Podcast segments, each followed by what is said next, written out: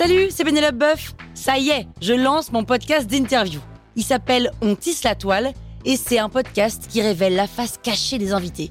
Et d'ailleurs, mes invités, ce sont des CEO et des célébrités comme Gad Elmaleh, Jean-Michel Apathy, My Better Self, Rose Eberstein, Mireille Dumas. Et évidemment, je pose des questions qu'on n'ose pas toujours poser et je leur fais faire des tests, des challenges, je leur fais jouer l'harmonica, grignoter des trucs, bref. Rendez-vous sur On tisse la toile pour découvrir une interview tous les lundis. Ciao Sur écoute. Le CID. Le CID euh, doux ou le CID euh, brut? Hmm. Vous écoutez Krusty Book, le podcast qui résume les livres en vous spoilant le hook.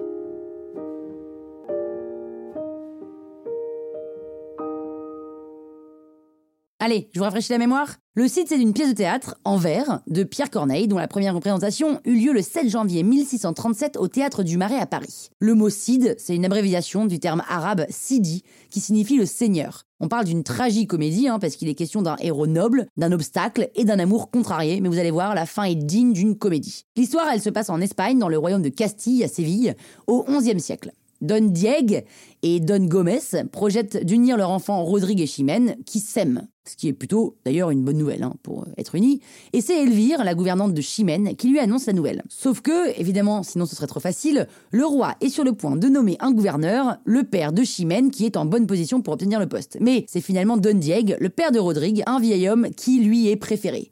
Don Gomez est donc très vexé d'un tel affront et ne trouve rien de mieux que de gifler Don Dieg, ce qui, euh, on va pas se mentir, compromet l'alliance des deux enfants. Don Dieg est trop vieux, il a essayé de sortir son épée après la gifle mais elle était trop lourde. Autant vous dire que l'ego de Don Dieg à ce moment-là de l'histoire se cherche avec une loupe. hein. Bref, pour se venger, il dit à son fils de le faire pour lui. Pratique.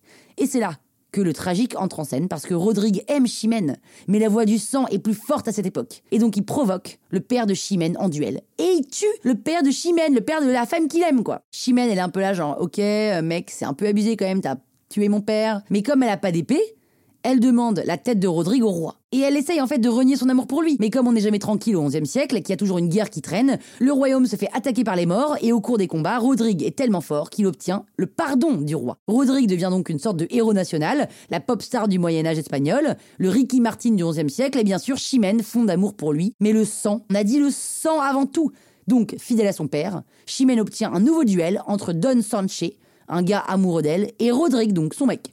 Et elle promet d'épouser le vainqueur, et bien sûr, qui est-ce qui gagne? Eh bien, c'est Rodrigue, parce qu'on dit qu'il était trop fort. Et le mariage est célébré l'année suivante. La pièce remporte un énorme succès et Corneille sera même anobli la même année. Mais Corneille se fait attaquer par d'autres dramaturges qui lui reprochent de ne pas respecter les règles du théâtre classique qui sont globalement le respect des trois unités, une action, un lieu et un seul temps, soit une durée de 24 heures.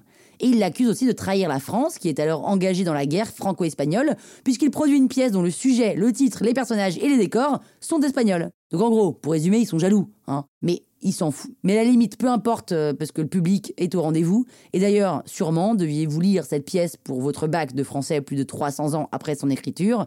Et ça, si c'est pas une preuve de succès, hein, moi je comprends plus rien. Et puis vous connaissez l'expression un choix cornélien Eh bien voilà, le choix en gros c'est ce dilemme entre le sentiment et le devoir, et c'est Corneille qui l'a inventé. Et ça, c'est pas mal quand même. Bah voilà, maintenant vous pouvez faire croire que vous avez lu le bouquin. Croustille, hein? La toile sur écoute. Mom deserves the best, and there's no better place to shop for Mother's Day than Whole Foods Market. They're your destination for unbeatable savings, from premium gifts to show-stopping flowers and irresistible desserts. Start by saving 33% with Prime on all body care and candles. Then get a 15-stem bunch of tulips for just $9.99 each with Prime. Round out Mom's menu with festive rosé, irresistible berry chantilly cake, and more special treats. Come celebrate Mother's Day at Whole Foods Market.